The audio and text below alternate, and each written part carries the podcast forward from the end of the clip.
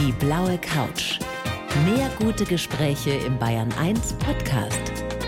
Und hier ist Thorsten Otto. Ich freue mich sehr. Herzlich willkommen, Dijen Onaran. Ich freue mich. Habe ich das überhaupt richtig ausgesprochen? Sehr richtig. Ich habe ja schon wahnsinnig viele Konstellationen Ach, meines komm. Namens gehört.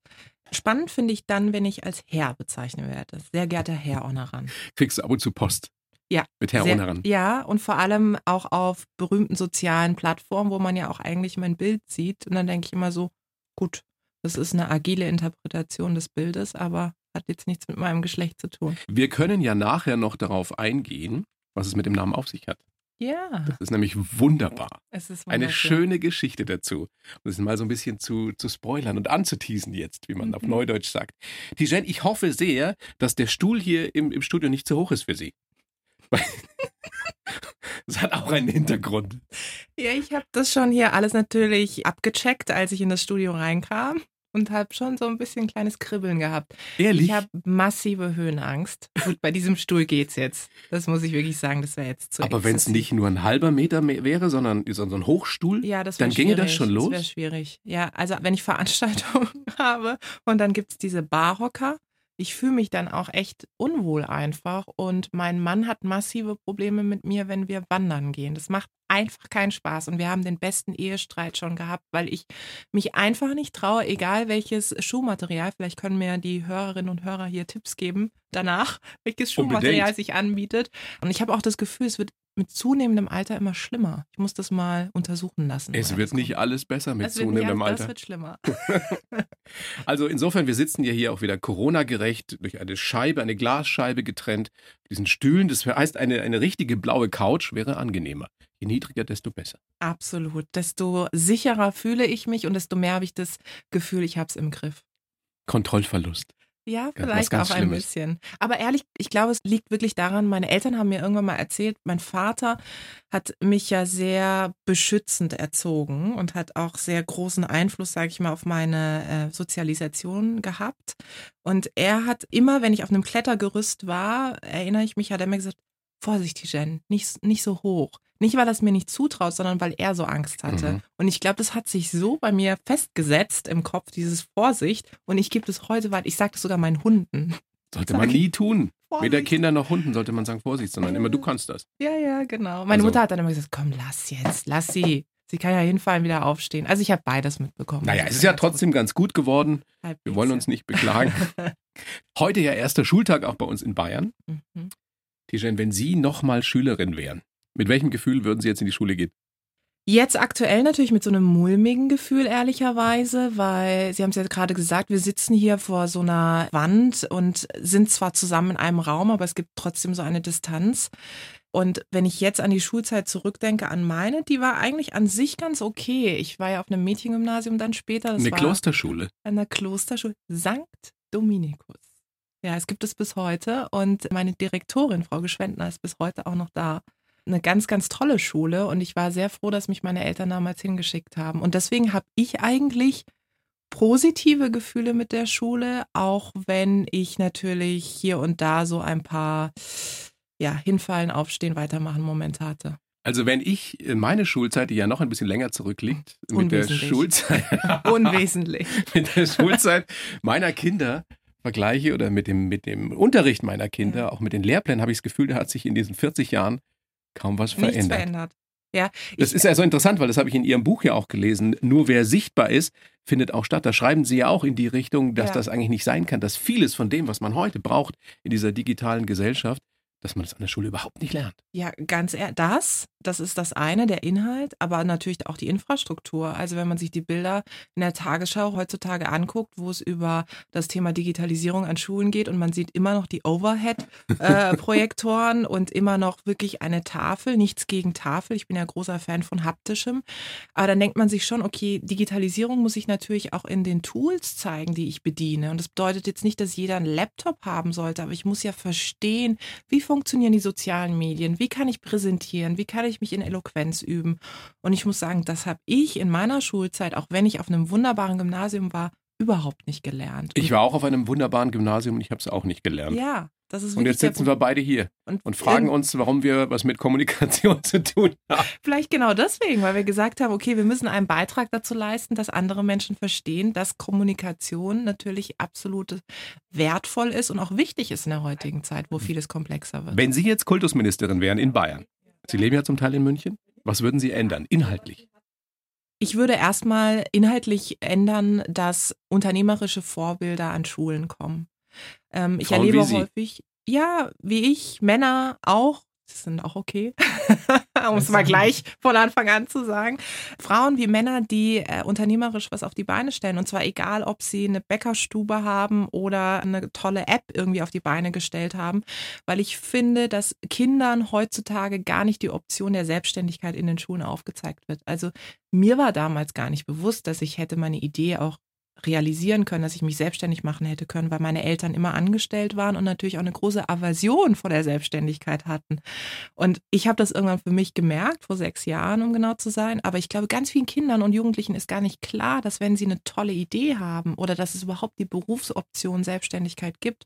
Und das wäre mir ein Herzensanliegen. Also Vorbilder an die Schulen bringen. Äh, Die nächste Geschichte ist ja, was man in anderen Ländern, in Frankreich, in England, in Amerika schon ganz früh lernt, frei sprechen. Ja, Ich bin durch meine Schulzeit gekommen mit, glaube ich, einem oder zwei ich Referaten. auch. Meine Tochter ist jetzt in der zehnten, die hat, glaube ich, auch ein oder zwei Ja. gehalten. Das kann es doch nicht sein. Das ist total fatal, weil nicht jeder muss perfekt sprechen können, aber du wirst irgendwann an den Punkt im Laufe deiner beruflichen Karriere kommen, wo du gezwungen wirst, etwas vorzubereiten und vorzutragen. Und wir kennen alle diese Horrorvorstellung, dass wir da mit einem Blatt Papier vor einer Menge an Publikum stehen. Es können auch nur zwei, drei Leute sein, du kriegst irgendwie kein Wort heraus. Und das ist etwas, was schwierig ist, weil die Macht des Wortes kann ja ganz, ganz viel bewirken. Und gerade heute, auch in der digitalen Welt, aber auch genauso analog. Und wenn es darum geht, ein Projekt vorzustellen in einem Unternehmen, wenn es darum geht, dass du dich für einen Job vorstellst, dass du dein Gehalt verhandelst, also du wirst immer in die Situation kommen, wo du dich und das, was du machst, präsentieren musst. Und das lernen wir nicht an der Schule. Jetzt sitzen wir beide hier und unterhalten uns darüber und uns hören hoffentlich ganz, ganz viele Menschen zu hier auf der blauen Couch von Bayern 1. Aber die Entscheider, sage ich jetzt mal die Politikerinnen und Politiker, die hören das vielleicht gerade nicht. Haben Sie denn den Einfluss als eine der 100 einflussreichsten äh, Frauen der deutschen Wirtschaft äh, laut Manager Magazin? Geschickt eingefädelt. Ich habe Das- schon gemerkt. Die sehen, dass Sie da, dass Sie da was beeinflussen können? Treffen Sie sich mit Spitzenpolitikern? Ich treffe mich mit einigen, aber was natürlich viel, viel entscheidender ist, ist mittlerweile die Plattform, die ich habe mit meinem Unternehmen, nämlich Global Digital Women, wo ich ja Unternehmen, aber natürlich auch öffentliche Institutionen, darunter zählen auch Ministerien, berate, wie sie digitaler und diverser werden können. Ich mache hier ein großes Projekt fürs Digitalministerium in Bayern für Judith Gerlach, unsere Digitalministerin, die BIFIT, Bayerns Frauen in Digitalberufen, ins Leben gerufen hat, wo sie eben junge Talente für Digitalberufe begeistern will. Und das ist ein Projekt, das unheimlich viel Spaß macht. Und da habe ich auch wirklich eine Wirksamkeit. Also Aber ich geht da auch was vorwärts? Dauert das nicht wieder eine Generation, bis sich dann wirklich das auch in den Lehrplänen niederschlägt? Absolut, aber wenn ich jedes Mal darüber nachdenken würde, dass die Dinge, die ich jetzt anstoße, ewig dauern, dann könnte ich eigentlich direkt mich hinlegen und weiter schlafen. Und das will ich nicht. Und ich will was verändern. Und ich war ja selber auch mal in der Politik. Ich weiß, wie lange es dauert. Aber mit diesem Wissen habe ich ja irgendwann gesagt, ich kann ja auch von außen eine Form von Politik machen. Und jetzt natürlich parteiübergreifend, was großartig ist. Das ist ja auch eine Geschichte, die wir nachher noch ausführlicher besprechen können. Sie waren mit 20 im Landtag für die FDP. Oder Sie haben kandidiert für die FDP für den Landtag. Ich habe kandidiert, genau, verpasst sozusagen den Einzug. So Aber fast heute 9 sagen. Prozent Ja, geholt. ich meine, hey, für die Ja, für- FDP heute. Für heute wäre das Halleluja. Weltklasse. Ja, ja 8,75 Prozent waren es, um genau zu sein. Und das war schon ex extrem erstaunlich für ganz viele meiner damaligen Parteikolleginnen und Kollegen. Sie haben jetzt dieses Buch geschrieben, das ich schon angesprochen habe. Nur wer sichtbar ist, findet auch statt. Es geht um Personal Branding, also es geht darum, wie man seine eigene Marke wird. Jetzt kann ich die Kritikerinnen und Kritiker förmlich schon hören, die sagen, wow, schon wieder so eine Unternehmensberaterin, die mir erzählt, wie ich mich noch besser verkaufen kann. Was antworten Sie? Warum sollte jeder seine eigene Marke sein? Ich antworte meistens, deswegen habe ich dieses Buch geschrieben, weil dieses Thema des Personal Branding ja bei ganz vielen Menschen Hautausschlag hervorruft. Und wenn man meine Geschichte sich anschaut, wird man sehr schnell auf den Punkt kommen zu verstehen, warum ich ohne Sichtbarkeit gar nicht da wäre, wo ich heute bin. Sowohl die Sichtbarkeit im Analogen, dass ich irgendwann in der Lage war zu kommunizieren, wofür ich stehe, was sind meine Talente, meine Fähigkeiten, was kann ich richtig gut, was vielleicht auch richtig schlecht, als auch dann übertragen aufs Digitale und multipliziert. Das bedeutet, dass ich über Social Media natürlich mir eine Plattform erarbeitet habe, wo ganz viele Menschen mir folgen, aber natürlich auch aufs Thema aufmerksam werden, für das ich stehe, nämlich Vielfalt. Also wenn man es ganz platt formuliert, so wie es meine Art ist, äh, dann könnte man sagen, tu Gutes und rede darüber. Genau das ist der Punkt. Und wir sind in Deutschland so verhalten, was diesen Spruch betrifft, weil wir immer denken und sagen, nein, nein, die Leistung steht im Vordergrund. Aber wenn ich nicht über meine Leistung spreche, wer soll es denn dann tun? Also wenn ich mich nicht gut finde, wie können andere Menschen mich dann gut finden? Und da fängt es natürlich an und deswegen sind die ersten Kapitel in diesem Buch ja sehr auf fast schon ein psychologisches Manifest für Selbstvertrauen und Urvertrauen. Wie finde ich eigentlich zu meinen Stärken? Was wie finde ich die Ziele überhaupt raus, die, Ziele? Ich im Leben verwirklichen will? Wen will ich erreichen? Also wer soll mich hören? Wer sind drei Menschen, die mich hören sollen, die wissen sollen, was ich kann? Dass wenn ich zum Beispiel meinen Job verliere oder mein Gehalt verhandle oder dass ich einfach gesehen werden will für meine Projekte. Wir kennen das alle. Wir sitzen in einem Meeting und jemand anderes trägt dieselbe Idee vor, die man hat. Und man denkt sich so, warum habe ich das nicht gemacht? Und warum kopiert mich jemand? Ist es eigentlich so, dass Frauen sich da noch schwerer tun als wir Männer, also die eigene Geschichte zu erzählen und auch so zu erzählen, dass sie dann wirklich glaubwürdig rüberkommt? Ich glaube eher, dass die Bewertung von Frauen eine andere ist. Also sobald Frauen in der Öffentlichkeit stehen, und das erlebe ich auch gerade in der Wirtschaft, haben wir andere Maßstäbe. Stichwort roter Lippenstift, äh, Stichwort bunte Kleidung, hohe Schuhe, Vereinbarkeit Familie und Beruf ist immer noch ein Frauenthema. Darf ich Ihnen übrigens sagen, dass er toll aussieht, diese zitronengelbe Hosenanzug? Danke, ein bisschen Aber ich meine, es hat ja auch bei Ihnen gedauert, bis Sie sich getraut haben, sowas anzuziehen, oder? Ja. Und nicht nur im dunkelblauen Kostümchen rumzulaufen. Absolut. Und mein Erweckungserlebnis war vor einigen Jahren, als ich Teil einer internationalen Delegationsreise war und wir waren 47 Frauen aus 47 Ländern, sind durch die USA gereist. Und ich dachte so, das wird die Reise meines Lebens, wurde es auch, aber leider extrem auch anstrengend, weil wenn 47 Kulturen aufeinanderstoßen, kann man sich vorstellen, da ist auch Krach vorprogrammiert. Was mir aber da bewusst wurde, war an einem Abend, wo es darum ging, die traditionelle Kleidung zu tragen was ist jetzt die traditionelle deutsche Kleidung? Also ein Dirndl hatte Denken ich die Amis nicht. zumindest, ja, ne? hatte ich aber nicht. Und das heißt, die ganzen Frauen aus Afrika, aus Indien kamen natürlich in ihren bunten Gewändern und es gibt ein Bild von mir in dieser bunten Traube an, an spannenden Frauen und ich in so einem schwarzen Cocktailkleid und dann sagten alle, okay, the German Girl hat hier total in die Klamottenkiste reingehauen.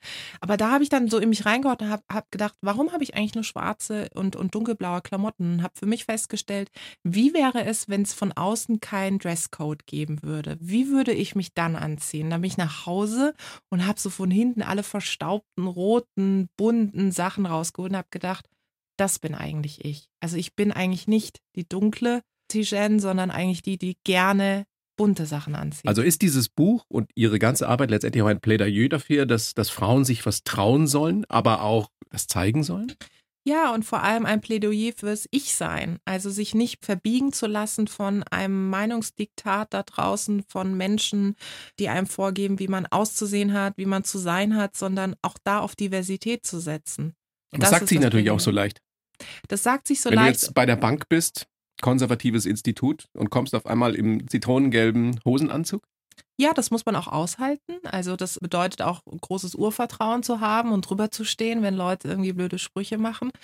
Aber die wird es ja im Zweifel so oder so geben. Also ich kann ja auch im schwarzen Anzug blöde Sprüche hervorrufen. Und ich habe mich halt irgendwann entschieden zu sagen, ich bin ja auch für viele irgendwo hoffentlich eine Inspiration, ihren Weg zu gehen. Und warum dann, also ich kann es ja am besten sozusagen übersetzen und auch preisgeben und dafür stehen, dass man wirklich zu sich steht als Person wie andere.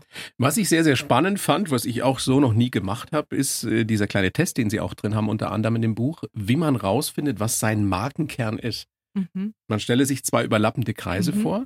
Genau. Einmal die Eigenwahrnehmung, das ist das, wo ich von ausgehe, das sind meine Talente, das sind meine Fähigkeiten, das kann ich gut, das kann ich besser. Und damit gehe ich dann zu Kolleginnen und Kollegen, nicht Freunden und Familie, weil die sagen im Zweifel, ist alles gut, was du machst, hoffentlich, sondern Menschen, die mit einem schon mal zusammengearbeitet haben.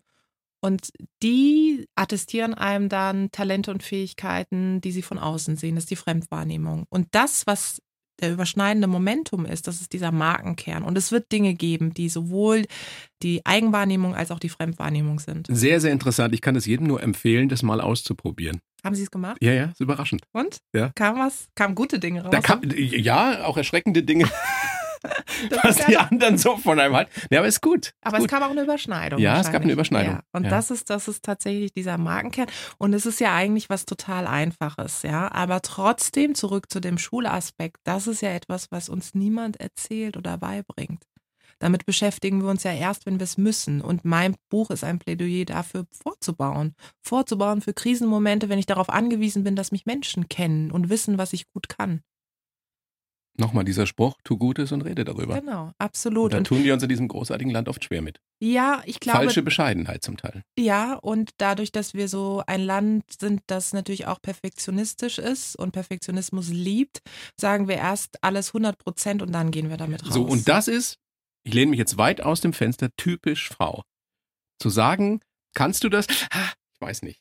Und der Mann im Zweifelsfall kann das viel schlechter als die, als die Frau, die da auch gefragt wurde. Und der Mann so, ja, logisch, kann ich.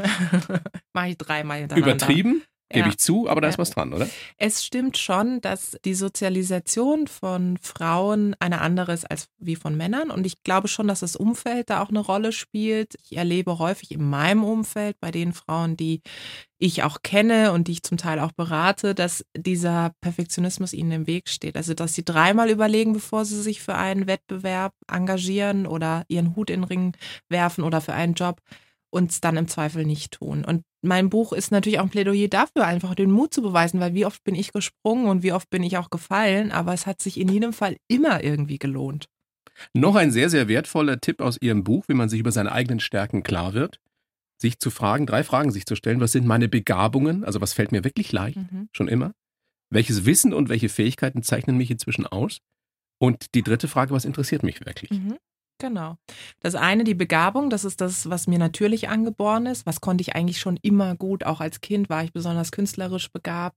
Die Fähigkeit ist etwas, was ich sozusagen im Laufe meiner beruflichen Karriere mehr aneigne. Zum Beispiel, dass ich ähm, lerne, eine gute Führungskraft zu werden, dass ich lerne, gut zu führen. Und das Interesse ist etwas, das ich im privaten Raum mache. Also, welche Podcasts höre ich? Welche Radioformate höre ich? Welche Serien gucke ich?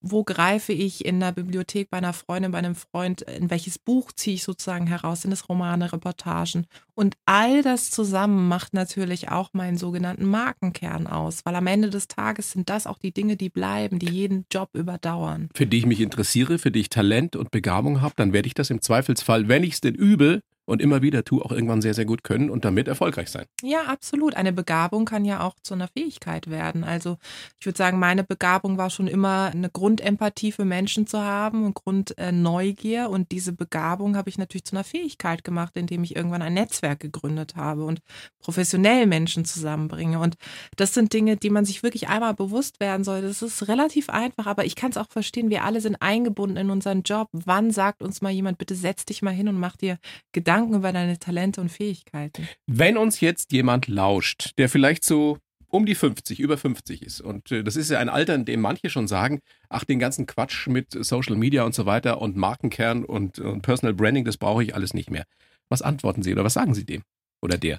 Ich sage meistens, dass äh, Social Media ja eine Form der Kommunikation ist. Ne? Diese ganze Positionierungsgeschichte und Sichtbarkeitsgeschichte fängt ja schon im privaten Umfeld an. Ich bin auf einer Geburtstagsfeier eingeladen und der Gastgeber, die Gastgeberin stellt mich in einer Art und Weise vor, wo ich sage, das passt eigentlich gar nicht zu mir. Ich bin ja gar nicht so, wie ich beschrieben worden bin und vielleicht sogar auf einer negativen Art und Weise. Und dann muss ich mir die Frage stellen, warum ist das so? Warum hat die Person diese Fremdwahrnehmung von mir? Und da sind wir wieder bei den beiden Kreisen. Das heißt, es fängt da schon an. Und abgesehen davon glaube ich ja, dass äh, das 50 fast das neue 20 ist. Also heute, heute gibt es ganz viele Möglichkeiten, irgendwie neu einzusteigen. Und gerade, das ist ja ein großer Mythos, dass ganz viele Menschen sagen, Social Media ist eine Generationenfrage. Nein, es ist eine Sozialisationsfrage. Also wie wurde ich erzogen? Bin ich offen dafür? Und ich kenne sehr viele Menschen, die wirklich ab 50 die digitalen Kanäle für sich entdecken, weil sie Menschen da treffen, die sie noch nicht mehr getroffen haben, weil sie auf einmal sagen, ich interessiere mich beruflich für Dinge, für die ich mich sonst nicht interessiert habe. Und es ist eine schöne Form der Vernetzung. Auch. Und wenn man Kinder hat, macht es noch viel mehr Sinn, sich damit zu beschäftigen, weil du sonst irgendwann nicht mehr durchblickst, was die tun und treiben. Ja, absolut. Ich finde, Social Media ist ja nicht nur toxisch. Ja, es ist ja schon so, natürlich gibt es da viel Hass und Hetze, keine Frage. Aber Nochmal zurück auch äh, zu der Intention, das Buch zu schreiben. Für mich war Social Media ja eine Form der Emanzipation. Ja, ich konnte über Social Media ganz viele Menschen erreichen, die ich so über meinen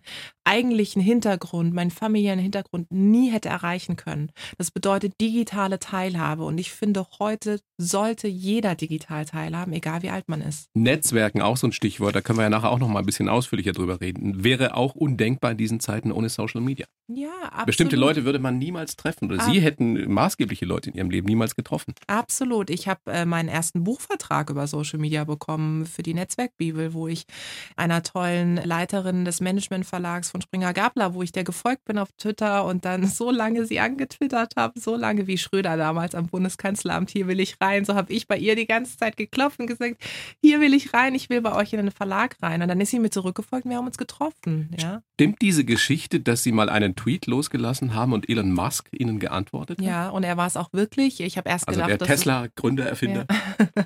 genau. Ich dachte erst, es wäre ein Fake-Account. Es gibt sehr viele wirklich konstruierte Accounts auf Social Media. Und ich hatte ihn angetwittert, weil er in einem Interview den Tränen nah oder auch wirklich geweint hat und gesagt hat, wie schwer es als Unternehmer ist. Und eine amerikanische Journalistin hat darüber einen Artikel geschrieben und gesagt, wenn Elon Musk eine Frau gewesen wäre und geheult hätte, dann hieß es, oh Gott, ist sie emotional. Und das habe ich zum Momentum genommen gesagt, da stimmt irgendwas nicht in der öffentlichen Debatte rund um Frauen und Männern. Und ich habe ihn angetwittert, saß damals in der Bahn, werde ich nie vergessen, mein Handy klingelte nonstop und ich dachte, was ist hier los? Und guckte auf mein Handy und sah, Elon Musk hat geantwortet. Und er schrieb dann, nur fürs Protokoll, er hätte nicht geweint, seine Stimme hat an einer Stelle gezittert. Aber das ist wieder typisch Mann, oder? Das war so, dann relativ. Ich habe nicht geweint. Die Antwort macht schlimmer, bitte. Und ich kann mir das richtig vorstellen, weil ich dann natürlich mich noch intensiver mit ihm beschäftigt habe. Und er ist ja ein emotionaler Twitterer. Also das heißt, wenn er irgendwo was sieht, dann antwortet er direkt. Und ich bekam die volle Breitseite ab von Elon Musk Fans und Hassern. Die Fans hassten mich und die Hasser liebten mich. Wieso? Ja, die Fans sagten, was ist das für eine vertrocknete alte Feministin in Deutschland, die glaubt, wieso sollten Männer nicht heulen dürfen? Also die haben das dann so rumgedreht und die Hasser von ihm sagten, endlich mal eine Frau, die sich traut, ihn anzutwittern. Also es ging so weit, dass ich eine Meldung bei CNN war und dass ein Freund aus den USA sagte, Tijan, ich gucke gerade Fernsehen und ich sehe dich und das heißt, du bist eine deutsche Journalistin und hast Elon Musk verärgert? Was ist da nicht in Ordnung? Aber es ist verrückt, wenn man mal sieht, was für eine Macht dieses Social Media dann Total. hat, wo wirklich die ganze Welt eben vernetzt ist und das eben Auswirkungen bis ins Analoge dann hat. Total. Also ins richtige Leben, wie man früher gesagt hätte. Ja, in dieses reale Leben. Total. Und ich meine, mich hat es wirklich nicht so berührt, weil ich dann dachte, okay, gut, auch die Persön es kamen natürlich auch persönliche Angriffe bis hin zu E-Mails von Leuten, die irgendwie anfingen, mir alles Mögliche abzusprechen. Aber ich muss sagen, ich bin vielleicht auch etwas ja, ganz gut aufgestellt durch die Politik, ne? weil da war jeder Wahlstand ein Shitstorm. Das muss man wirklich so sagen. Tijen, wir haben uns total verquatscht schon. Ja. Aber es macht überhaupt nichts, weil es super spannend ist. Aber jetzt kommen wir dann doch zu dem Lebenslauf, den ich für jeden Gast schreibe. Also natürlich auch für Sie. Den würde ich Ihnen über die Scheibe reichen. Ups, Sie kennen ihn nicht. Sie lesen ihn bitte einfach so vor. und ich habe schon den ersten Satz gelesen. ja, und danach sehr gerne kommentieren, korrigieren, was auch immer. Bitte okay. schön. Ich heiße Tijan Onaran, bin schön wie der Mond, einflussreich und unabhängig. Als Unternehmerin, Moderatorin und Rednerin möchte ich vor allem Frauen ermutigen, ihre Geschichte zu erzählen und zu zeigen, was in ihnen steckt. Ich bin überzeugt, nur wer sichtbar ist, findet auch statt. Geprägt haben mich meine türkischen Eltern, tolle Chefinnen, ein früherer Bundespräsident und eine Kosmetikverkäuferin. Glück bedeutet für mich zur richtigen Zeit am richtigen Ort zu sein, am liebsten bei meinem Mann und meinen Hunden. Und irgendwann habe ich auch noch meine eigene Talkshow. Ja. Das Ja? Doch, das klingt doch gut. Okay, gut. Steht Wenn man Sachen Quatsch drin? ausspricht, dann werden sie wahr. Ja. Also es ist witzig mit dem Bin schön wie der Mond, weil mein Vorname heißt ja so für die Leute, die jetzt völlig irritiert sind und denken, was ist das für eine abgehobene Frau. Tijen heißt tatsächlich schön wie der Mond und ich habe das auch erst im Nachhinein, also ganz spät erfahren, vor einigen Jahren, weil Ehrlich? irgendjemand mal gegoogelt hat und ich bis dato nicht auf die Idee gekommen bin, meinen Vornamen zu googeln. Aber stimmt es, dass Ihr Papa die Idee hatte, weil er Fan einer Sängerin war, die Tijen hieß? Ja, und meine Mutter fand es, glaube ich, am Anfang bescheiden gut und dachte dann irgendwann, das kriegt er nicht mehr aus ihm raus und äh, er fand da eine türkische Sängerin ganz, ganz toll. Ich habe mir sagen lassen, Tijen ist ungefähr so, so modern wie Gertrud auf Deutsch. So. Stimmt ja, das? Gerlinde. Ja, genau. Hier ist ja immer, wow, Tijen, so ein schöner Ja, ja. habe ich noch nie gehört. Und ist auch gar nicht so türkisch, weil es sind ja keine Üs und so drin. Und dann sage ich immer so, ja, total. In der Türkei ist immer so, ah ja, Arme so ungefähr, ja, so. Ähm, aber am Ende, ich muss sagen, ich finde den Namen schon ziemlich toll. Ja. Genau. Einflussreich und unabhängig. Ja, also einflussreich. Ich hoffe auf eine positive Art und Weise. Ich bin überzeugt. Nur sich lassen Sie weiß, uns findet doch- auch statt. Tijen, lassen Sie uns noch kurz dabei bleiben, einflussreich. Also das Manager-Magazin hat sie gewählt zu den 100 einflussreichsten Mhm. Frauen der deutschen Wirtschaft. Mhm. Ist das nur ein schönes äh, Etikett? Oder was bedeutet das? Inwiefern sind sie so einflussreich? Es ist schon auch verdient. Also es mag jetzt wirklich eingebildet klingen, aber so ist es gar nicht gemeint, wenn man nochmal bedenkt, sozusagen, woher ich komme und wie hart ich dafür gearbeitet habe. Also nochmal, der, der Background, türkische Einwanderer, mhm. der Papa Architekt, Mhm. die Mama Visagistin. Mhm.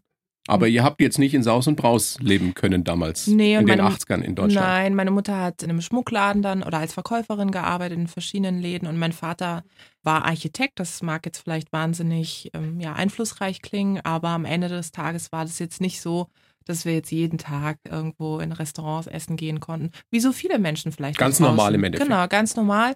Was, glaube ich, eher der Punkt war, es gibt in der Diversitätsdebatte eine neue Dimension, die heißt Klassismus. Also es bedeutet, wo du sozusagen soziologisch herkommst, in welchem Habitus du groß geworden bist. Und bei mir war das so, ich bin jetzt nicht in ein Netzwerk reingeboren. Ne? So, man kann ja sagen, es gibt Leute, die vielleicht einen Netzwerkzugang hatten, wo der Papa ein Praktikum besorgt hat und so.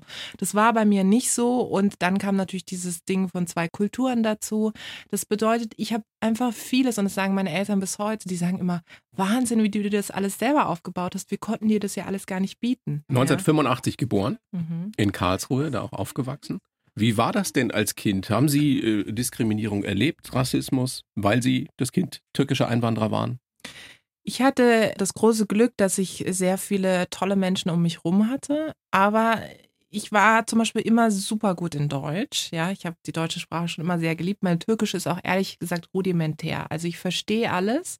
Leider manchmal in der U-Bahn, wenn sich so türkische Jungs unterhalten, denke ich manchmal so, so aha, interessant. Sagen Sie mal was? Ja, manchmal sage ich dann schon irgendwie sowas und versuche mich da irgendwie einzuklinken. Aber in der Schule war das bei mir zum Beispiel so, ich hatte immer eine Eins oder eine Zwei in Deutsch. Und eines Tages kam ich mit einer Fünf, ja, mit einer Fünf nach Hause. Meine Mutter total irritiert, so nach dem Motto, was ist da los? Und wir hatten eine neue Referendarin und die sagte damals, man würde mir schon anmerken, dass wir sehr viel Türkisch zu Hause reden. Und sie wollte Eine eigentlich. junge Frau, also eine Ja. Referendarin. Ja, und das stimmte einfach nicht, weil wie gesagt, meine Eltern haben so darauf geachtet, dass ich einfach super gut Deutsch spreche. Und bei meinem Bruder genauso, der kann noch weniger Türkisch als ich. Und meine Mutter ist dann zu ihr gegangen, zu ihr gerannt und dann sagte die damalige Referendarin, ach so, ja, jetzt wo ich sie sehe und sie sehr offen und liberal wirken, Stichwort, sie trägt kein Kopftuch, ist ja alles in Ordnung. Ich wollte einfach auch nur mal wissen, in was für einem Umfeld wird denn Tijen groß und so. Und meine Mutter so, okay, deswegen geben sie ihr gleich eine 5. Ja, nee, es war natürlich auch ein bisschen Thema verfehlt.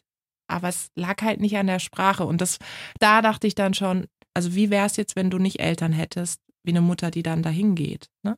Also die nicht das Gespräch sucht. Und das hat mich auch zu diesem Punkt der Unabhängigkeit übrigens gebracht, weil ich gedacht habe, ich will nie von so etwas abhängig sein. Also Ihre Mutter war die erste starke Frau, die Sie geprägt hat. Absolut. Also bis Ha- heute. Haben Sie sich immer solche Frauen dann gesucht oder war das einfach ein großes Glück? Also die Direktorin an der Schule war wohl auch so eine. Dann die, die FDP-Politikerin Silvana Koch-Merin, Mhm. für die Sie gearbeitet haben. Mhm.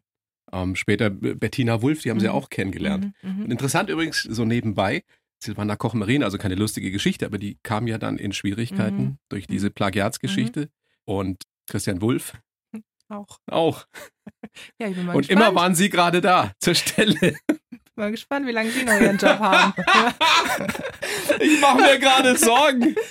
Katrin, ja, alle jetzt hier in diesem Raum Redakteurin. Jetzt- verlassen auf einmal diesen Raum.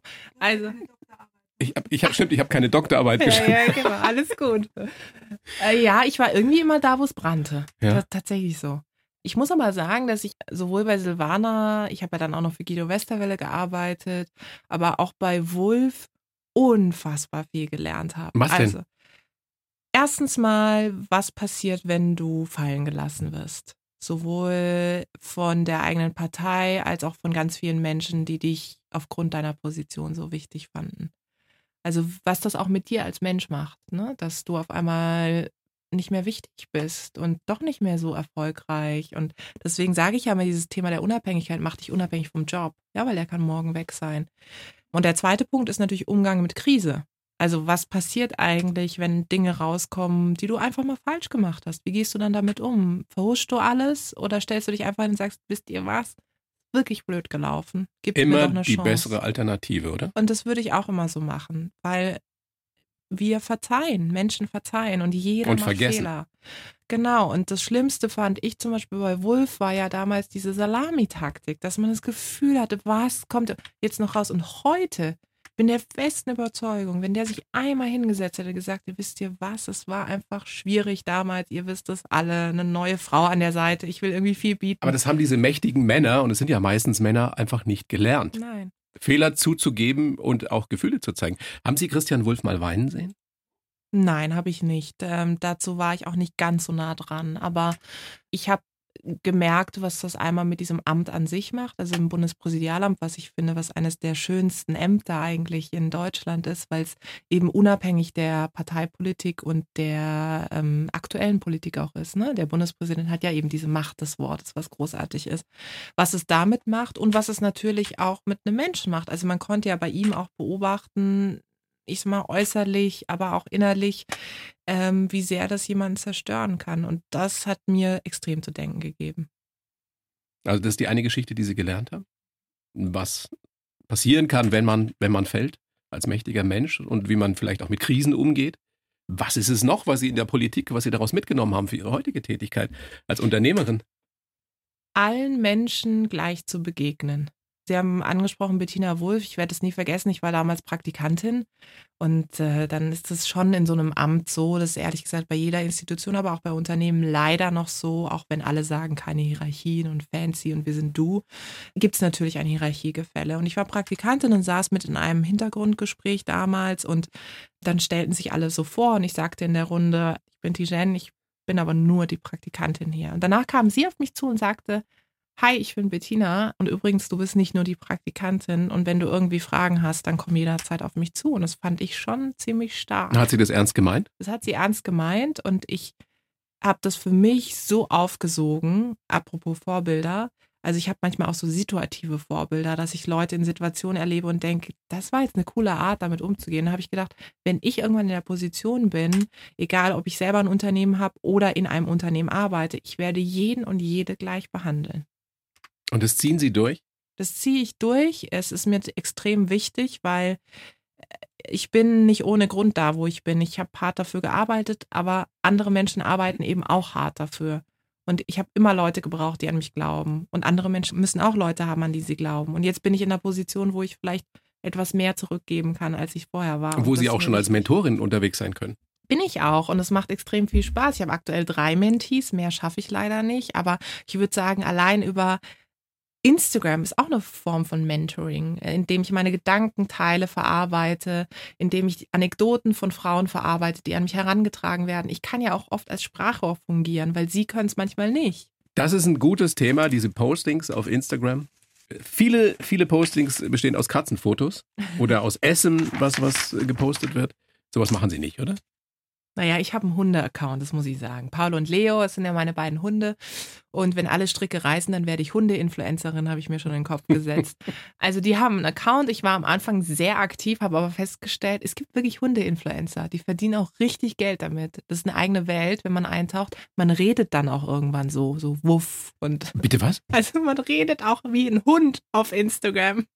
Die unterhalten sich Ja, in, genau. in Hundesprache, also in vermeintlicher Hundesprache. Ja, also sie posten die Bilder und reden und denken wie der Hund. Also sie kommunizieren. Zum Beispiel, ich würde jetzt wie mein Hund reden. Also ich würde dann sagen, Mensch, Frauchen hat mir heute wieder nichts zu essen gegeben, ja. Und so kommunizieren die miteinander. Ja, als Hunde-Account. ja, ja, ich meine, es tut ja keinem weh. Es tut keinem weh, aber es ist natürlich eine irre Welt. Und ich habe dann irgendwann für mich gesagt, okay, ein Hunde-Account ist das eine. Aber nein, Hundebilder auf diesem Account, auf Paul und Leo, falls jemand mal gucken will.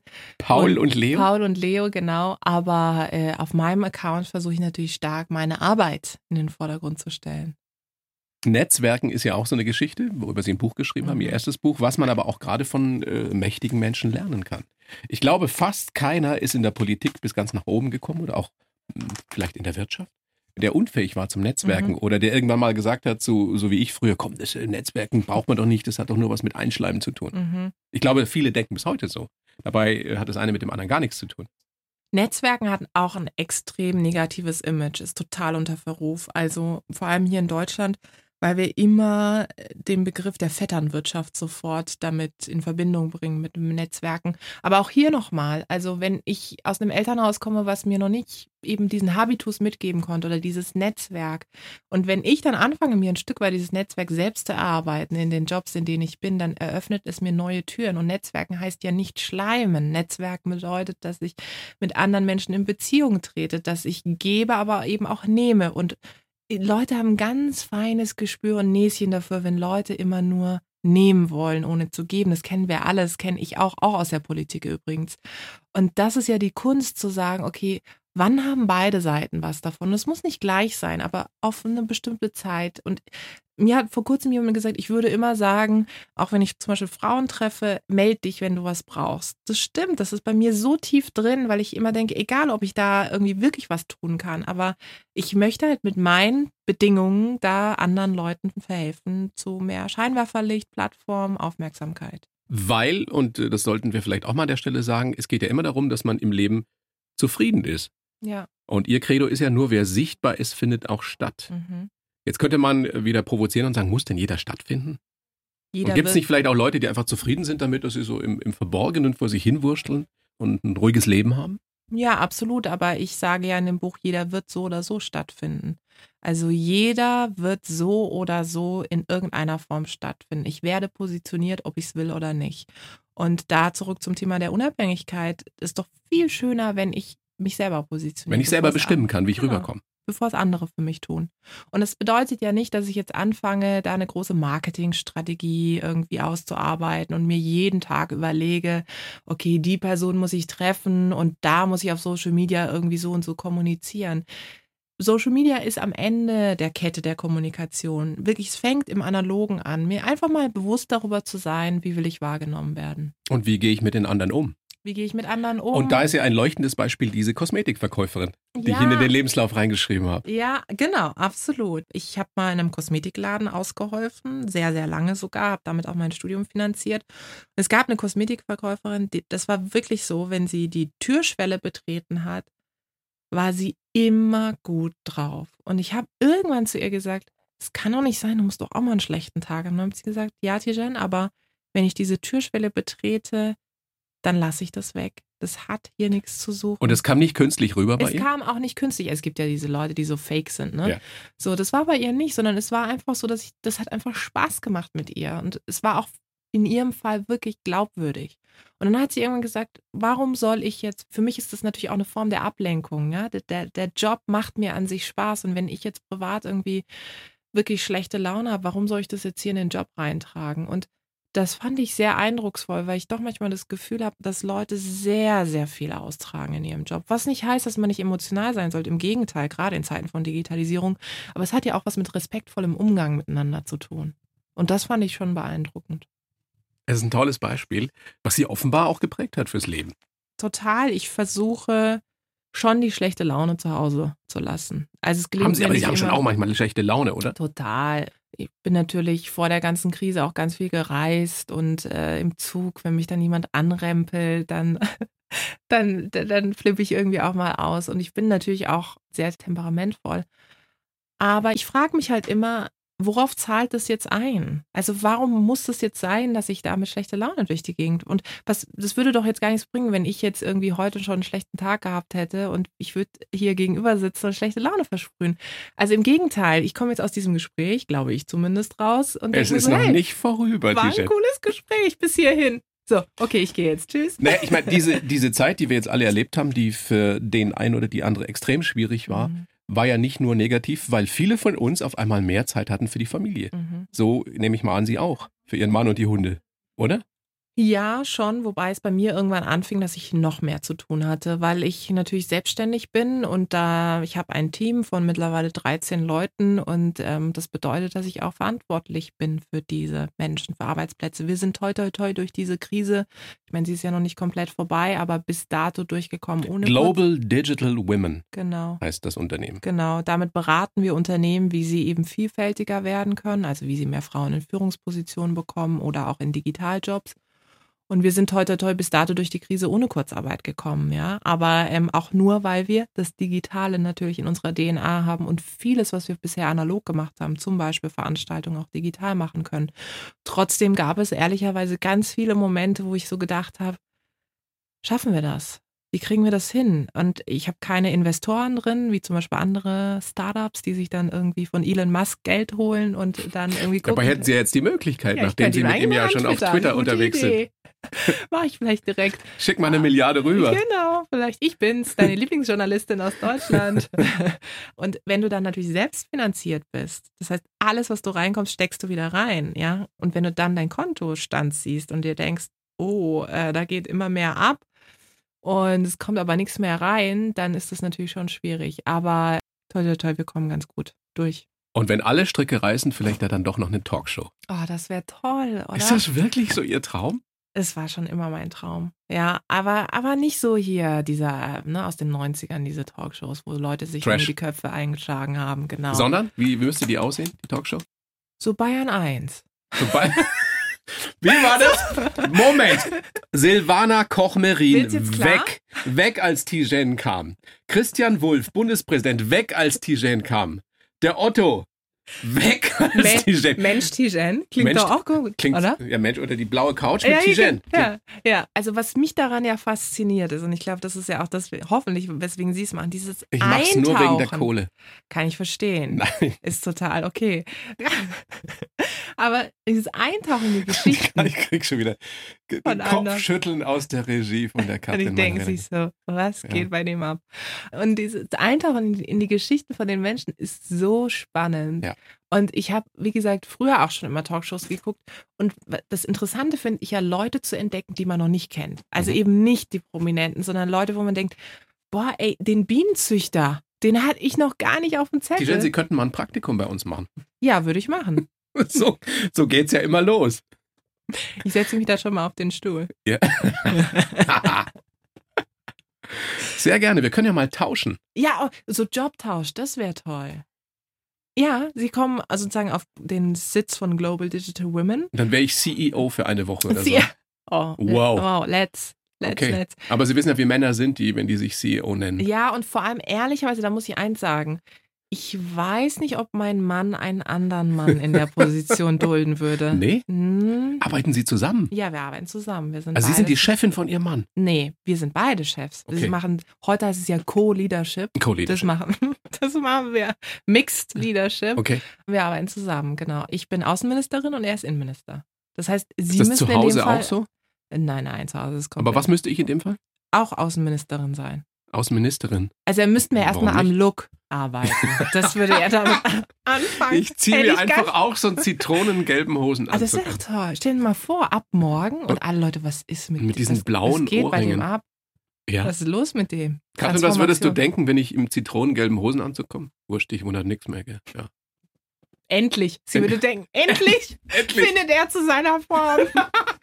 er wollte Endlich. es schon die ganze Ja, Zeit. jetzt traut er sich Jetzt endlich. traut er sich. Und wem hat das zu verdanken? Tijen Ona. Oh ja, ach, ich freue mich. Ich Das wird bin, echt Ja, es wird wird noch super. ganz groß. Ja. Aber wir machen das, oder?